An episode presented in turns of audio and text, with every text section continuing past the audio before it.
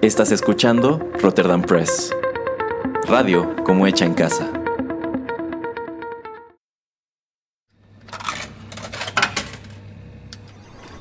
Los videojuegos han deleitado tus sentidos en la pantalla y ahora lo harán en la radio a través de su música.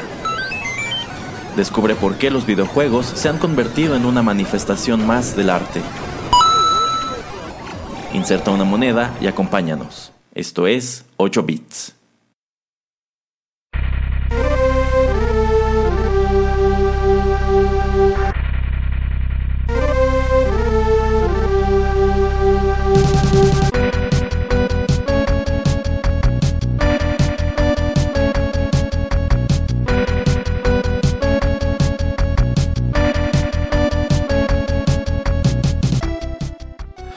Amigos, ¿cómo están? Qué gusto saludarlos y darles la bienvenida a la emisión número 72 de 8 bits, un acercamiento a los videojuegos a través de la música.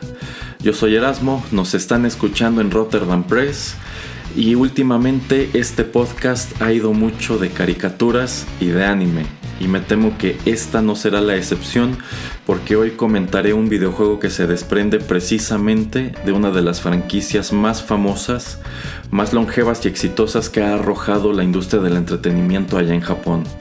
Hoy platicaré sobre Dragon Ball Z Super Butoden 2 que apareció para el Super Famicom en 1993. Y aquí hago mención del Super Famicom porque esta serie de videojuegos en específico en aquellos años gozaba de mucho mayor difusión en Japón y en cierta medida en Europa que en América, y esto a pesar de que al poco tiempo la franquicia de Dragon Ball se convertiría en algo gigante tanto en Estados Unidos como en América Latina.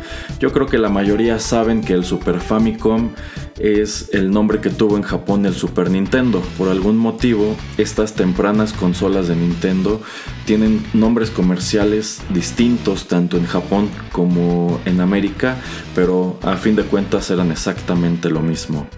Dragon Ball es una franquicia que hasta hoy ha arrojado más de 50 videojuegos. Y para este punto de la historia, 1993, ya existían más de 10. No estoy muy seguro de la numeración, pero Super Butoden 2 habría sido el número 13 o el número 14. Así que digamos que en 1993 Dragon Ball ya no era nada ajeno al mundo de los videojuegos. Muchos de ellos aparecieron para el Famicom o el NES, algunos aparecieron para consolas portátiles, otros para las consolas de Sega. Ahora sí que ya había mucha carrera para este punto. Y en lo que respecta a los videojuegos que aparecieron para el Super Nintendo o Super Famicom en específico, yo pienso que Super Butoden 2 es el mejor de todos ellos, si bien es curioso que tampoco fue el último. Pero sobre eso les platico un poco más adelante. Por ahora, ¿qué les parece si damos arranque a la música?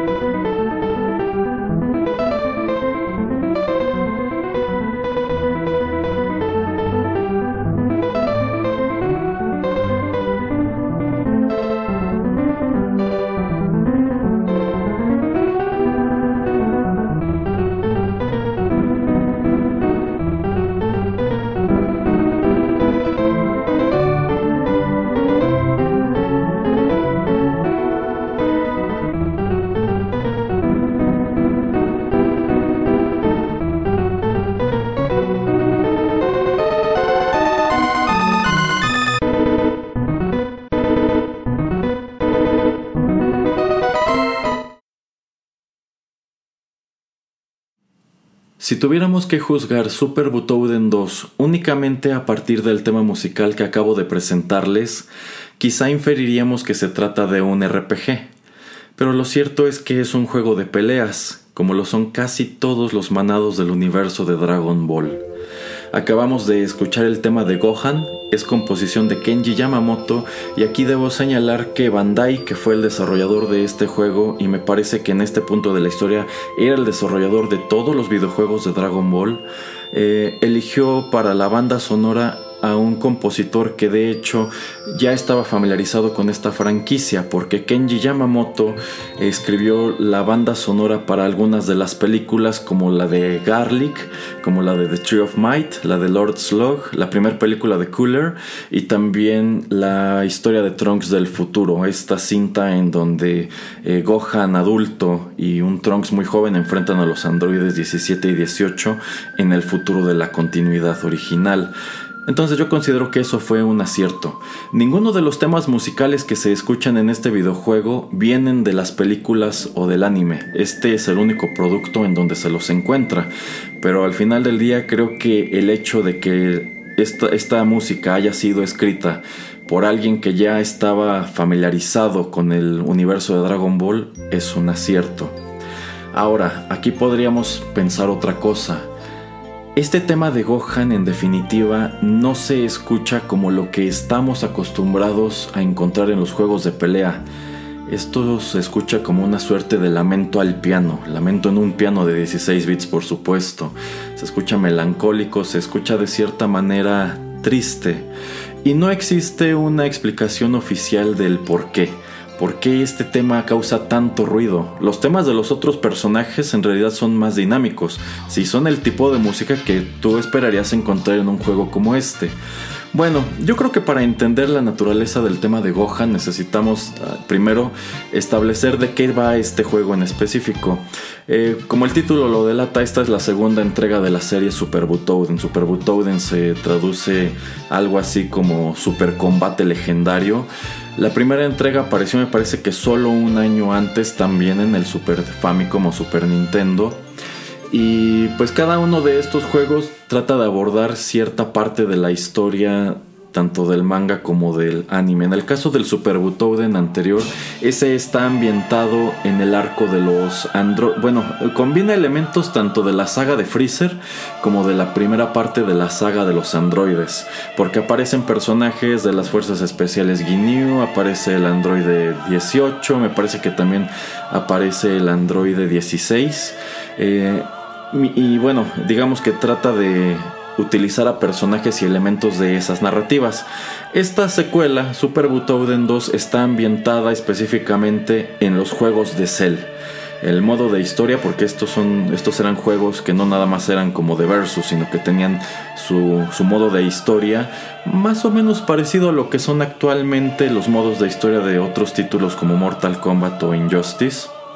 Entonces coges a un personaje y dependiendo de cuál haya sido tu selección, pues se desarrolla una narrativa que en este caso trata de apegarse a los eventos que vimos en la tanto en el manga como en el anime. Cuando Cell consume a los androides 17 y 18 alcanza su forma perfecta y decide organizar una especie de eh, torneo para poder enfrentar a los guerreros Z y pues derrotarlos y apoderarse del mundo eh, sin embargo, como ese es un arco muy limitado, eh, este juego también eh, tiene apariciones de personajes de dos películas, que son la película de Bojack, la cual les confieso que nunca me ha gustado gran cosa, y también la primera película de Broly. Bueno, específicamente Broly es quien aparece en este título.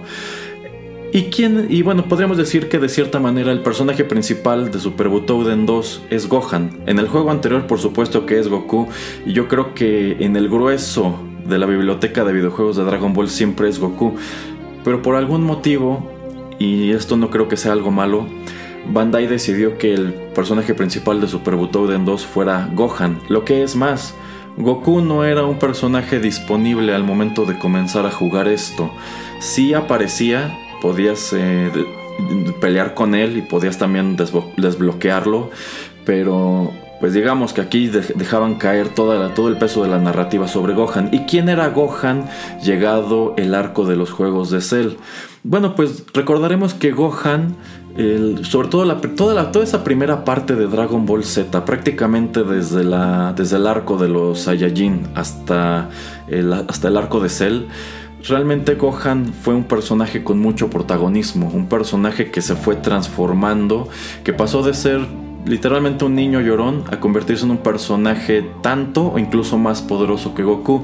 Sin embargo, históricamente Gohan siempre ha tenido muchos conflictos con lo que al combate respecta. Mientras que por un lado Goku siempre ha querido entrenarlo y que se vuelva más fuerte, igual que él, pues su madre, Chichi o Milk, eh, quiere que sea un estudiante, quiere que sea un académico. Y el mismo Gohan, pues realmente no tiene una, personalidad muy como de, como de confrontación, como que no, no, se siente muy a gusto teniendo que estar peleando. Y específicamente en este punto de la historia, él tiene muchas reservas. Él eh, realmente no está convencido de que pues su destino sea el mismo de su papá, de estar peleando todo el tiempo, de estar buscando siempre adversarios más poderosos, de estar teniendo nuevas transformaciones de Super Saiyan, etcétera, etcétera. Y no es hasta, pues ya entra, bien entrado este arco, cuando Cell destruye al androide 16, quien tiene tratos de personalidad muy semejantes a Gohan y forma un lazo muy interesante con él, pues que Gohan digamos que se da cuenta que no, no, toda la violencia es mala o no siempre eh, se pelea por causas malas.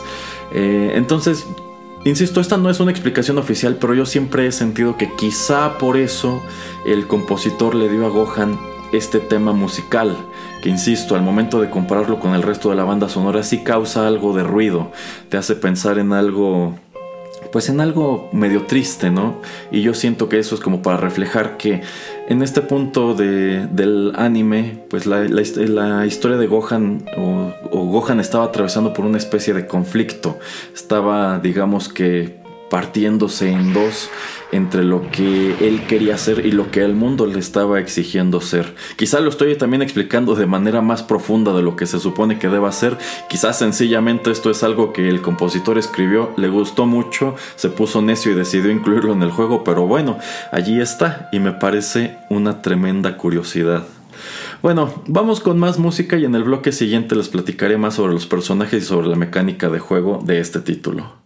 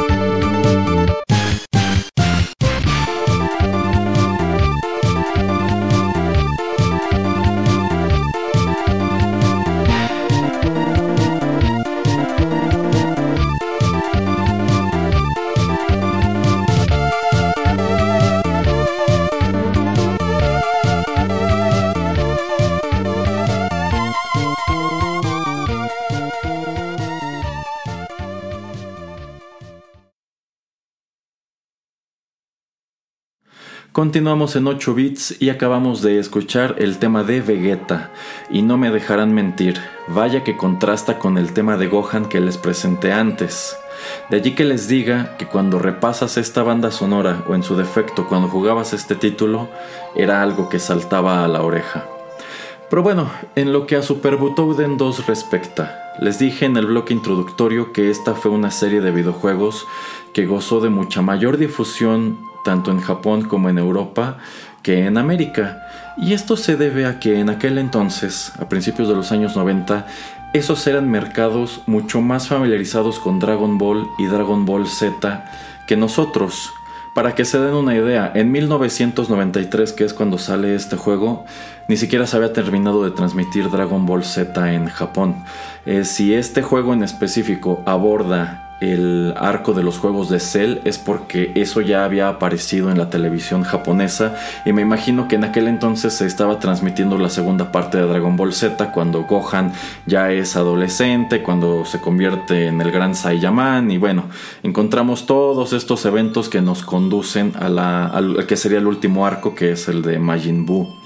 Pero en 1993 ni siquiera tengo la certeza de que Televisa ya estuviera transmitiendo el anime original de Dragon Ball y tan solo para que nos llegara Dragon Ball Z aquí a México faltaban 3 o 4 años. Siempre me ha parecido muy curioso cómo países como Francia y como España estaban más familiarizados con este producto, lo, lo iban siguiendo pues si no a la par, estaban mucho más cerca de él que nosotros. Y esto se debe en buena medida a que Televisa, quien era el actor preponderante en la televisión en aquel entonces, en realidad nunca tuvo mucho interés por traer caricaturas desde Japón. Si ustedes hacen memoria, históricamente el Canal 5 transmitía caricaturas que nos venían de los Estados Unidos, algunas de Canadá, una que otra quizá de Europa, pero quienes se encargaron de introducir el anime a la televisión abierta en México fueron Televisión Azteca. Y no fue hasta que Televisa se percató de los números de rating que tenía esta barra de anime que ofrecía el canal 7 en, las tardes y también los sábados en la mañana que ellos decidieron eh, comprar pues esta, esta franquicia que probó ser tan popular que por sí sola se encargó de sepultar la barra de anime de televisión azteca y hasta hoy Dragon Ball es algo enorme no solamente en México sino también en América Latina, pero con todo y lo popular que es, aquí nos llegó bastante tarde.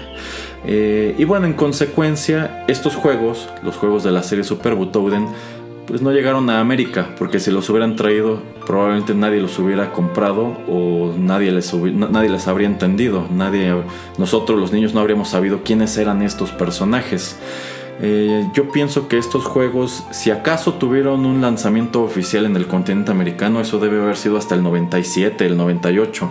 Y si tomamos en cuenta que en ese entonces el Super Nintendo ya ni siquiera era una consola vigente, probablemente estos juegos nunca tuvieron un lanzamiento oficial per se de este lado del mundo.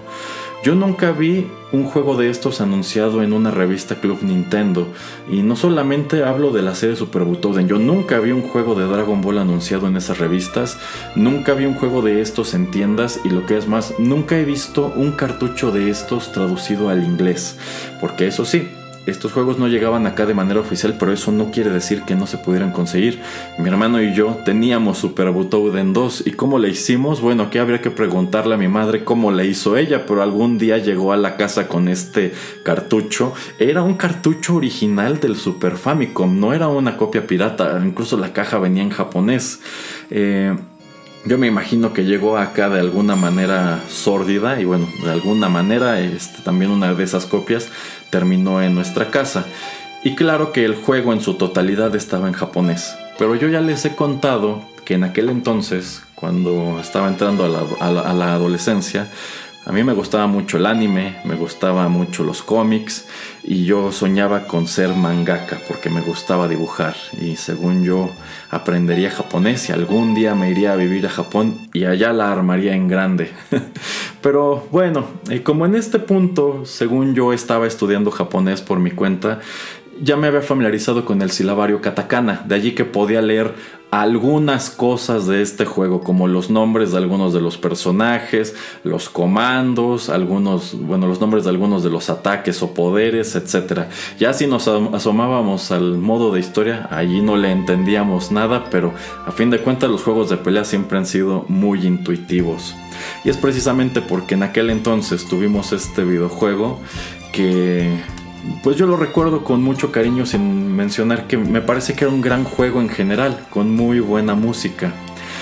¿Quién era el gigante del género de pelea en aquel entonces? Era Street Fighter 2. Y ya se los he dicho antes, todos los juegos de pelea que salieron al mercado después del lanzamiento de Street Fighter 2 en algo le copiaban, de alguna manera se parecían. Y este no es la excepción. Sin embargo, los combates que nosotros veíamos en el anime de Dragon Ball, Dragon Ball Z, en definitiva no se parecen a los combates que tú puedes experimentar en juegos como Street Fighter o Mortal Kombat. De allí que me parece muy padre la manera en la que Bandai elaboró sobre ese concepto. Primero les diré que este juego, igual que el Street Fighter 2, tenía 8 personajes originales de cajón. Ya les mencioné a dos de ellos, que son Gohan y Vegeta. También aparecía Trunks del futuro y estos tres aparecían en su versión de Super Saiyan. También Piccolo, acá siempre le hemos dicho Piccolo, pero la manera correcta de pronunciar su nombre es Piccolo. Eh, también aparecía Cell Jr., que me parecía un personaje detestable. Yo creo que pudiste ahorrarte a Cell Jr. y meter a un personaje más interesante como el Android 16 o quizá Mr. Satan. Habría sido divertido. Eh, Cell en su forma final. Y de las películas aparecían Sangya y Bojack. De la película de Bojack. Nunca me aprendo su título, solamente la he visto una vez y no me gustó. Y aparecían como, como jefes o como personajes secretos Goku y también Broly. Porque ya se los dije, este es uno de los pocos, si no es que el único juego de Dragon Ball en donde Goku no es el personaje principal. De hecho, ni siquiera lo puedes utilizar de cajón. Puedes pelear contra él y utilizando un cheat puedes desbloquear tanto a Goku como, como a Broly. Pero me parece esa una gran curiosidad que realmente el personaje principal de este juego es Gohan. Y este fue uno de los videojuegos de pelea que introdujo el concepto de split screen. Es decir, eh, bueno, pues si ustedes recuerdan cómo eran juegos como Street Fighter 2, como Fatal Fury, etc., pues es una pantalla en donde encuentras a ambos peleadores y estos peleadores están confinados a los límites de la pantalla, incluso si el stage es más grande. Si ambos retroceden para alejarse uno del otro, realmente la cámara no, no, amplía la toma para darles espacio, sino que es, un margen totalmente marcado. Pero este juego se las apañó para eliminar esto. Las arenas de pelea de este juego son bastante largas y no solamente eso, tienen dos niveles, tienen, por así decirlo, dos pisos. Eh, entonces tú puedes pelear en close quarters contra el otro personaje, pero también puedes alejarte de él y puedes alejarte de él no solamente caminando, sino que aquí a los botones de L y R les dieron la opción como de pues de volar, ¿no? O sea, tu manera de desplazarte de manera rápida a, a, través de esta pantalla es con estos botones y los personajes pues lo que hacen es prácticamente volar. Y para atacarse desde lejos, pues bueno, ahí es en donde entran en, el juego los poderes, estos, estos ataques que realizan los personajes como arrojando energía o ataques especiales como el Kamehameha, etcétera, ¿no? Eh, pero no solamente eso, o sea, tú podías hacer esos mismos ataques de cerca, pero digamos que como eran un poco lentos, de cerca no eran tan efectivos. Tenías que alejarte para poder realizarlos, eh, pues bien, ¿no? O con mayor precisión. Eh, de hecho, si intentabas hacer tipo un Kamehameha cerca del oponente, pues este sin ningún problema podía atacarte mientras estabas cargando el poder, porque ya saben que históricamente el Kamehameha se tiene que cargar aquí a un costado, ¿no?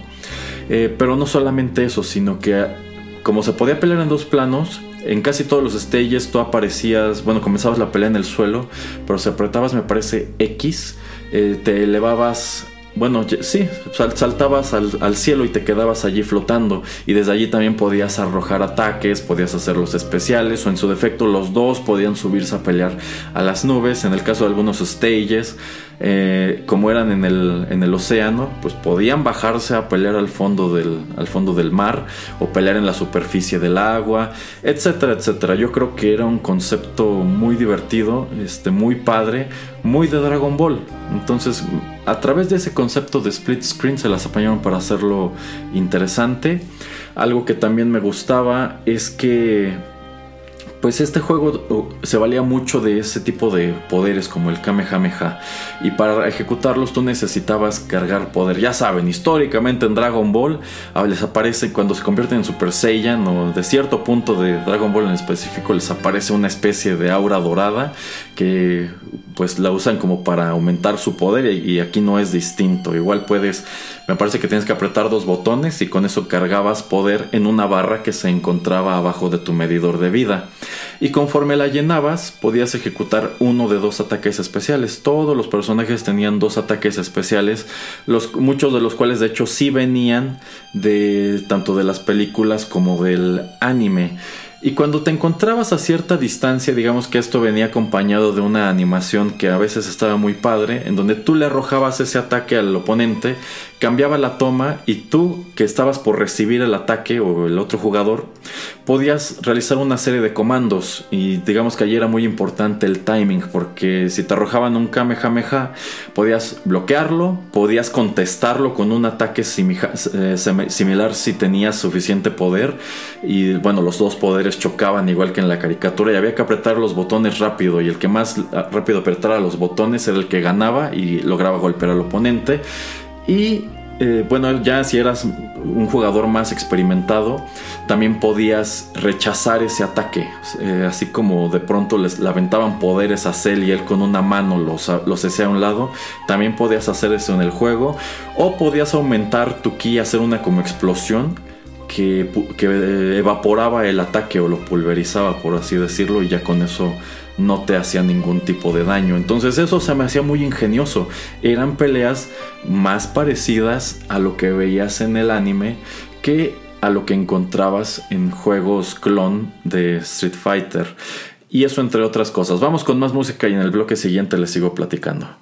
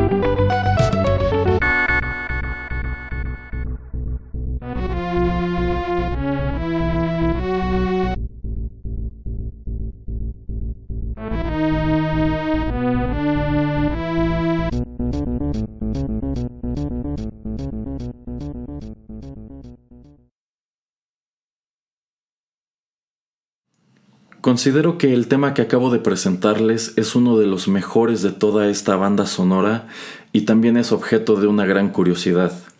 Y es que sucede que en el año 2010 el compositor de este videojuego, Kenji Yamamoto, enfrentó un gran escándalo en Japón, un escándalo tan grande que hizo que lo despidieran de Toei, cuando se descubrió que a lo largo de su carrera, a lo largo de productos como estos videojuegos de Dragon Ball y también las películas, él plagió música de artistas occidentales, y uno de los tantos temas en cuestión fue específicamente este tema de Cell que escuchamos en Super Butoden 2 de regreso en 1993. Y es que sucede que toda la línea del bajo de esta composición es idéntica a la que escuchamos en una canción de Pink Floyd llamada One of These Days. Yo los invito a que hagan el ejercicio, repasen este tema musical que les presenté y busquen la canción en YouTube y se darán cuenta que la línea del bajo sí es idéntica. De hecho, son composiciones muy parecidas. Podríamos decir que Yamamoto únicamente elaboró sobre esa línea del bajo. Y no es la primera vez que algo así ha sucedido en la industria de los videojuegos. Por allí hay otros casos en donde se ha descubierto que ciertas composiciones en ciertos videojuegos se parecen mucho a canciones de X o Y banda. En algunos casos es algo muy deliberado, en algunos casos pues digamos que solamente son riffs como homenaje. Si quieren asomar a otra emisión en donde hablé sobre este fenómeno, pues no dejen de buscar la emisión número 14 de 8 bits en donde les hablo sobre las similitudes que hay entre la banda sonora del primer videojuego de Doom y la música de Pantera. Pero bueno, precisamente a raíz de ese escándalo es que Kenji Yamamoto sale de Toei y digamos que se convierte en un personaje muy indeseable en la industria del anime en, Japón. Eh, este señor de hecho estaba, bueno, trabajó musicalizando Dragon Ball, Dragon Ball Kai, que ustedes recordarán, es una especie de versión resumida de Dragon Ball Z, pero entre otras cosas pues fue infame que no tenía ni las mismas voces ni tenía la misma música. Por aquello de que como alteraron algunos de los eventos, me imagino que la banda sonora original no quedaba. Bueno, él reescribió la banda sonora para esa versión del anime y cuando estalló el escándalo tuvieron que retirar Dragon Ball, eh, Z, Dragon Ball Z Kai para escribirle otra banda sonora que si fuera original porque sucedió que muchos de los temas musicales que hizo Yamamoto para él mismo era, bueno, contenían música de otros artistas. Pero bueno, les platicaba en el bloque anterior de la modalidad de juego. Otra gran innovación que tenía este Super Butoden, y de hecho probablemente haya sido uno de los primeros videojuegos en incorporar esto, es que al interior del mismo tenía un listado de movimientos y poderes de cada uno de los personajes. Si ustedes han seguido la franquicia de Mortal Kombat, recordarán que de unos tres juegos para acá esto es algo muy común. Son juegos tan grandes y la verdad es que somos jugadores que cada vez asomamos menos a publicaciones como lo era la revista Club Nintendo y en ocasiones no somos tampoco tan curiosos que sencillamente el desarrollador a lo que ha recurrido es a incluirte en el juego un listado de movimientos. Una te pone una lista de cuáles son los poderes especiales, cuáles son los fatalities, por ejemplo, en el caso de Mortal Kombat, etc.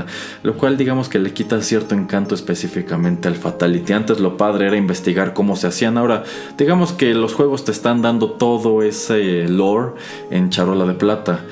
Y yo considero que uno de los primeros juegos en hacerlo debió haber sido este, porque cuando tú estabas eh, jugando, cuando comenzabas los combates, podías pausar el juego y si apretabas me parece que select, te, te, abría un, te desplegaba un menú en donde aparecía tu personaje y cuáles eran todos sus ataques especiales. Bueno, casi todos los ataques especiales.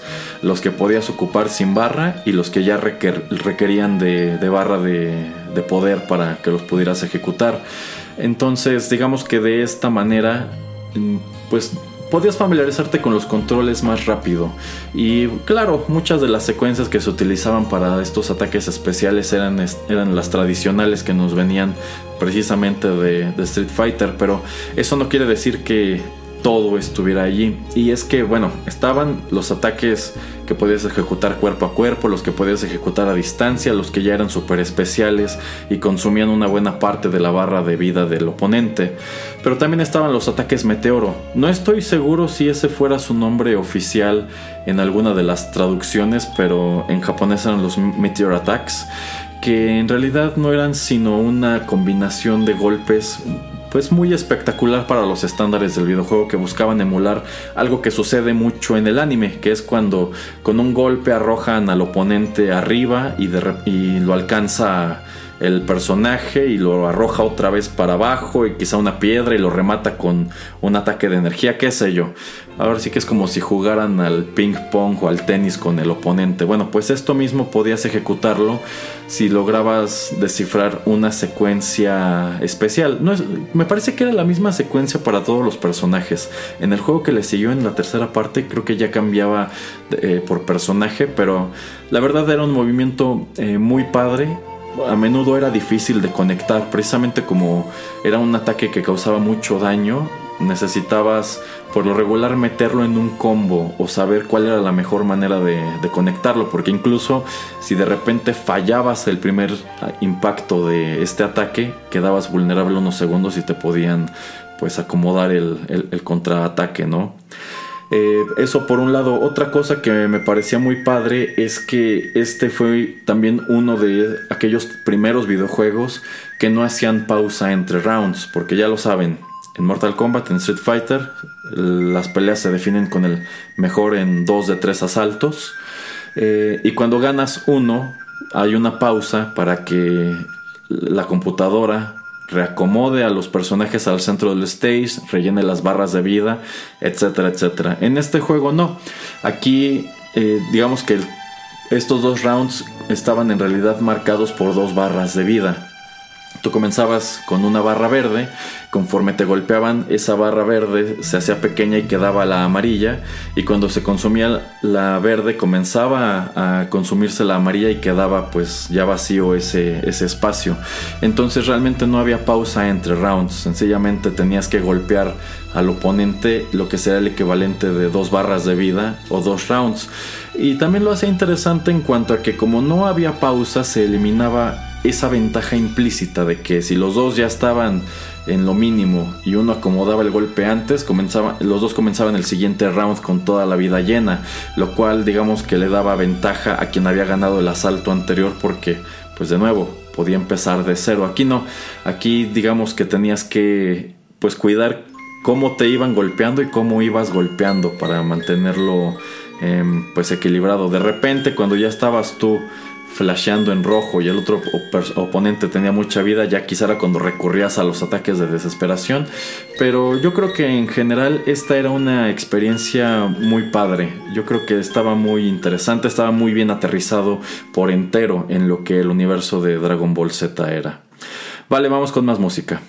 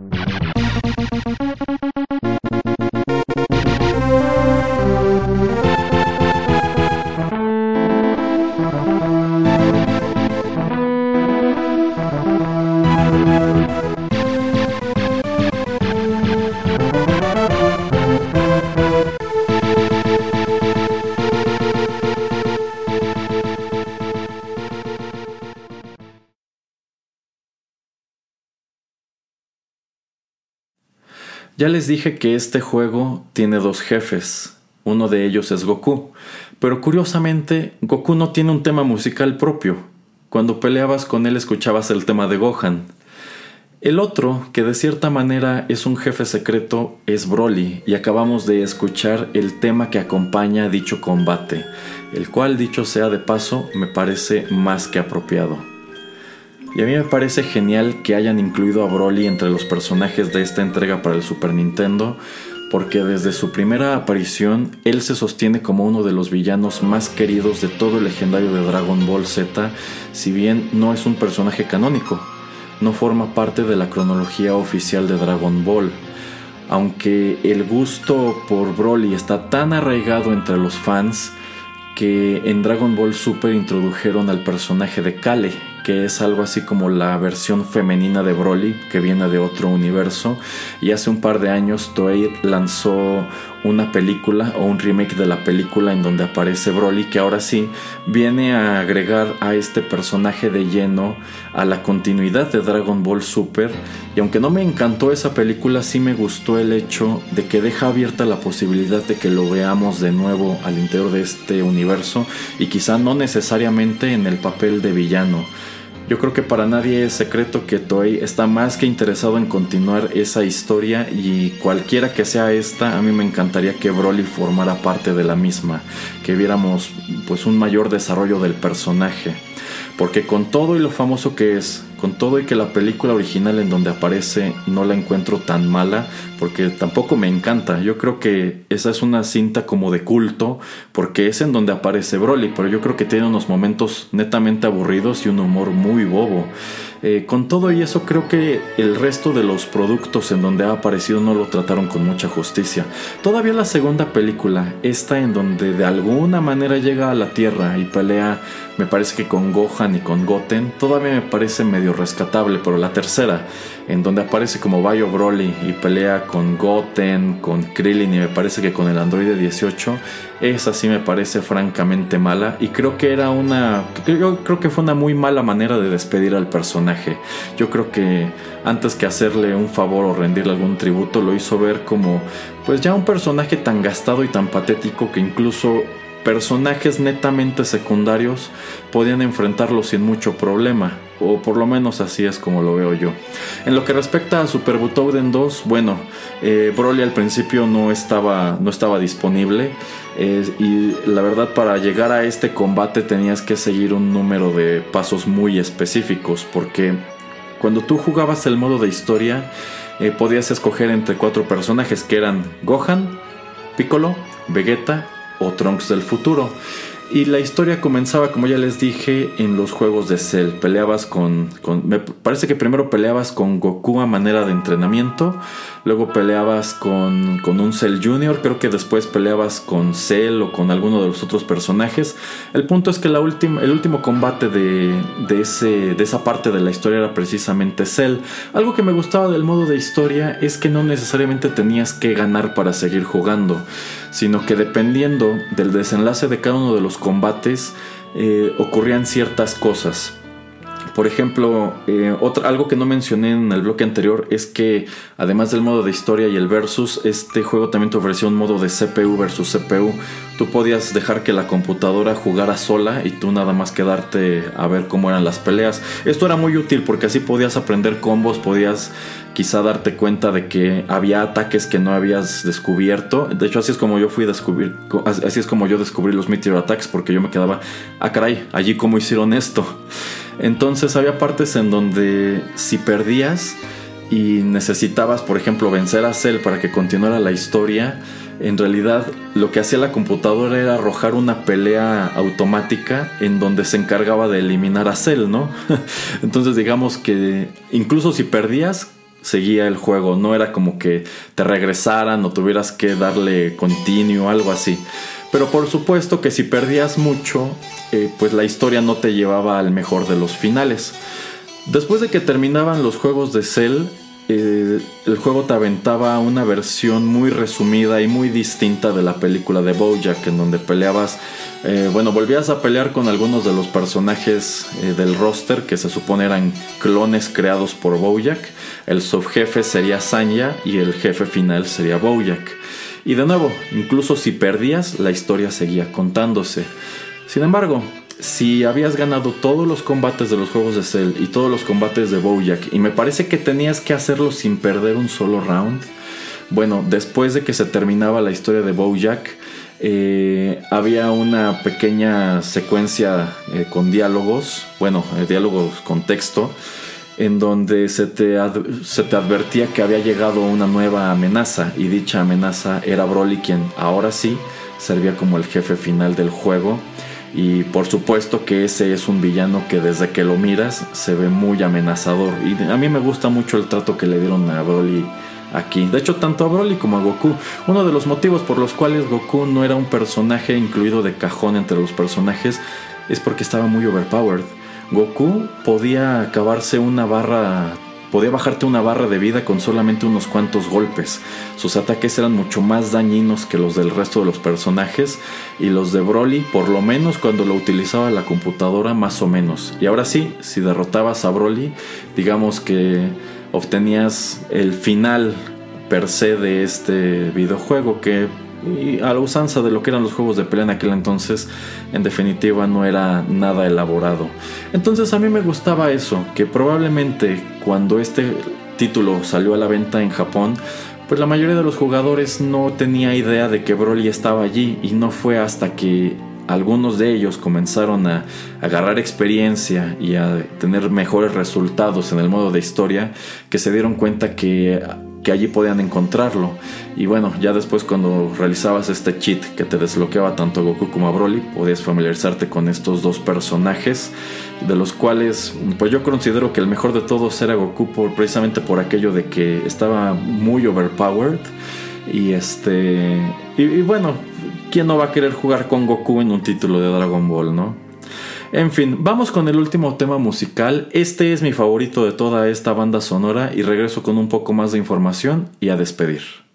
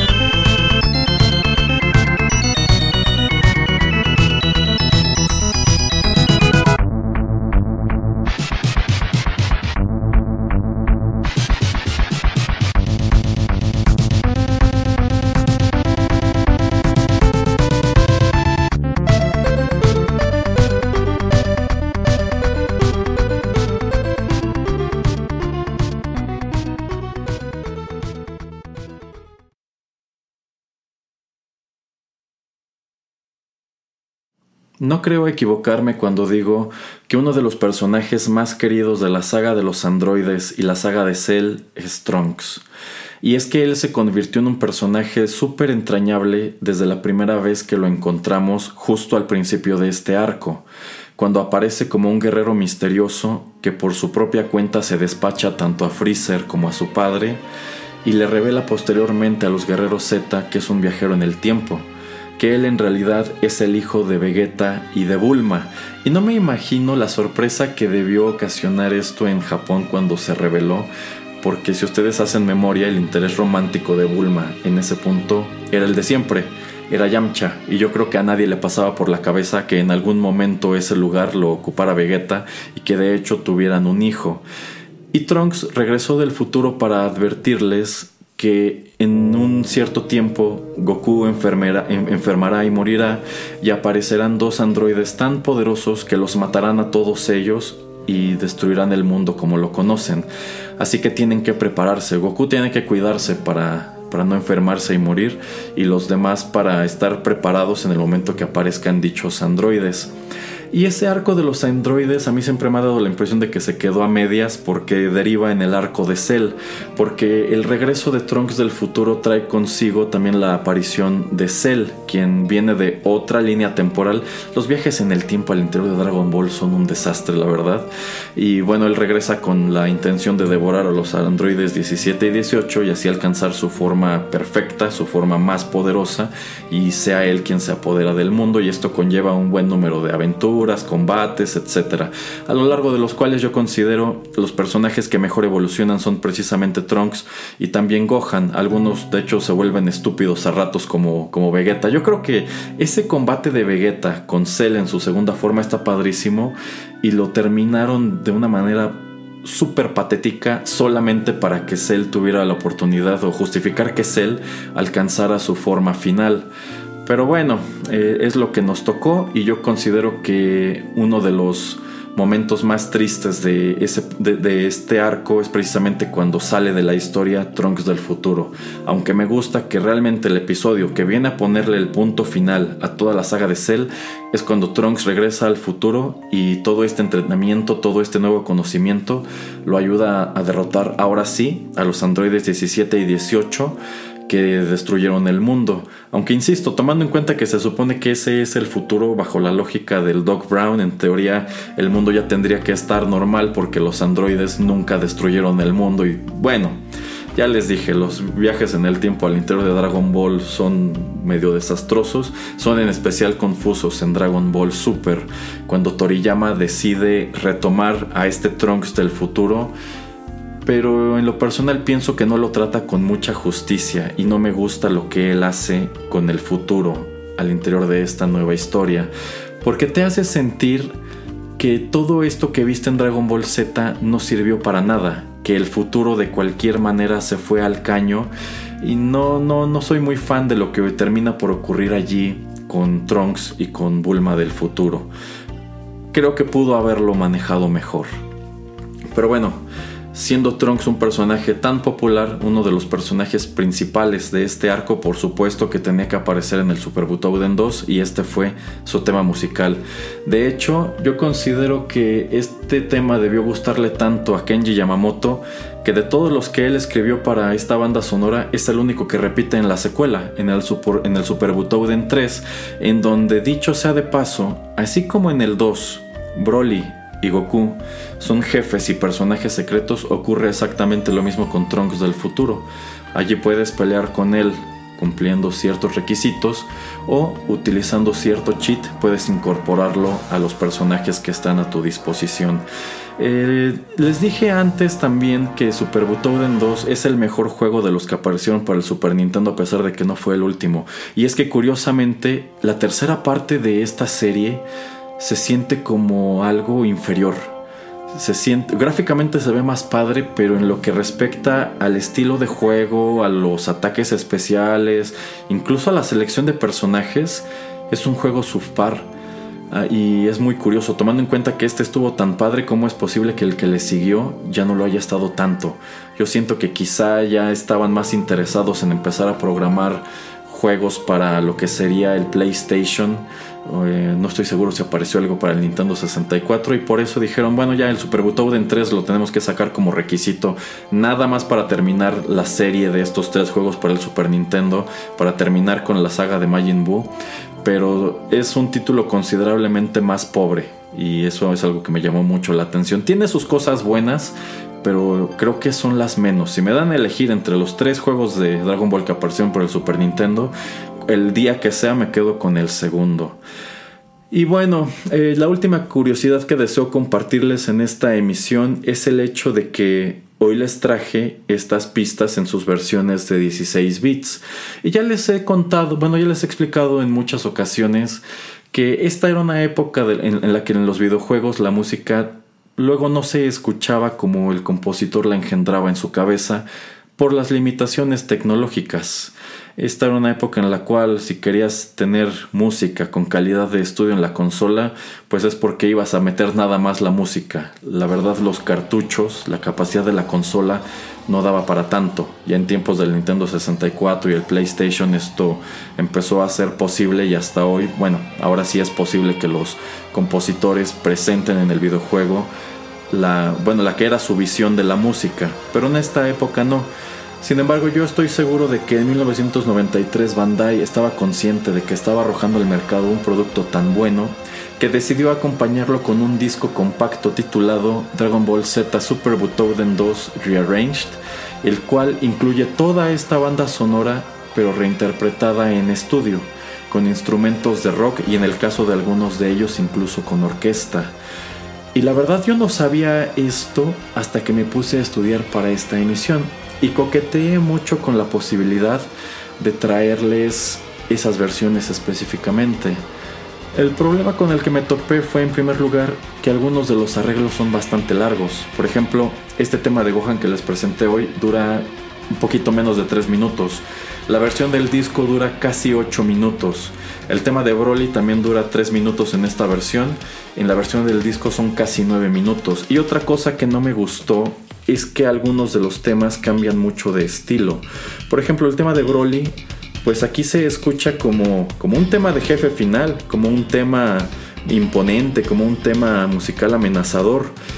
Y ese sonido siento que se pierde por completo en la reinterpretación con todo y que lo grabaron con orquesta. Y siento que esos minutos adicionales que extienden tanto la pista, la verdad es que no suman gran cosa. Y por ejemplo el tema de Vegeta igual se escucha muy, incluso se escucha como de electrónica. Yo creo que el que mejor les quedó allí es precisamente el de Trunks, que yo los invito a que si les gustó en esta versión de 16 bits, busquen su versión pues de rock en, en YouTube, vale muchísimo la pena.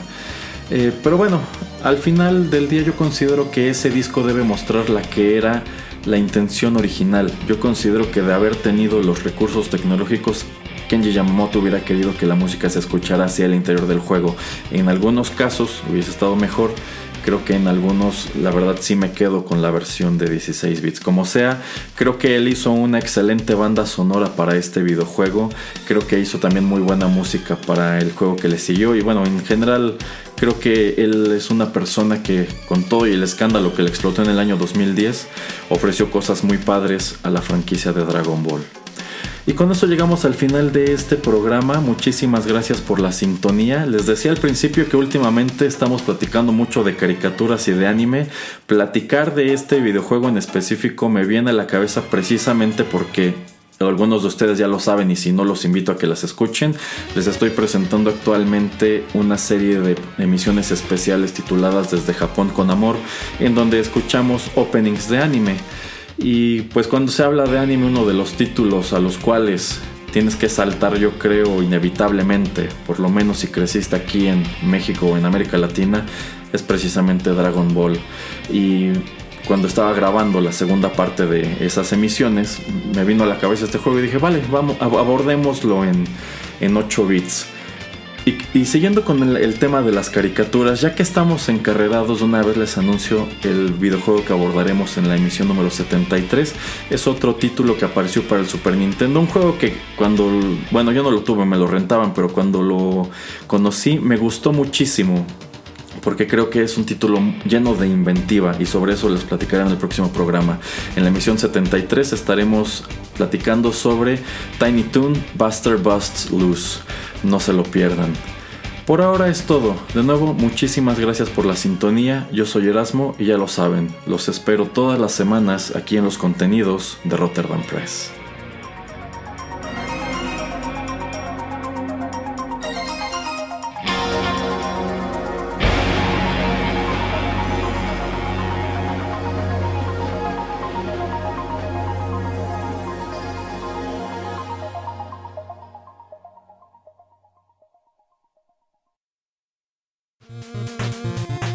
El tiempo se ha agotado, pero te esperamos la próxima semana en una emisión más de 8 Bits, un programa de Rotterdam Press.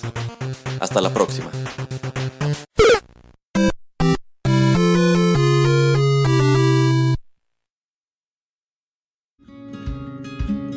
Estás escuchando Rotterdam Press. Radio como hecha en casa.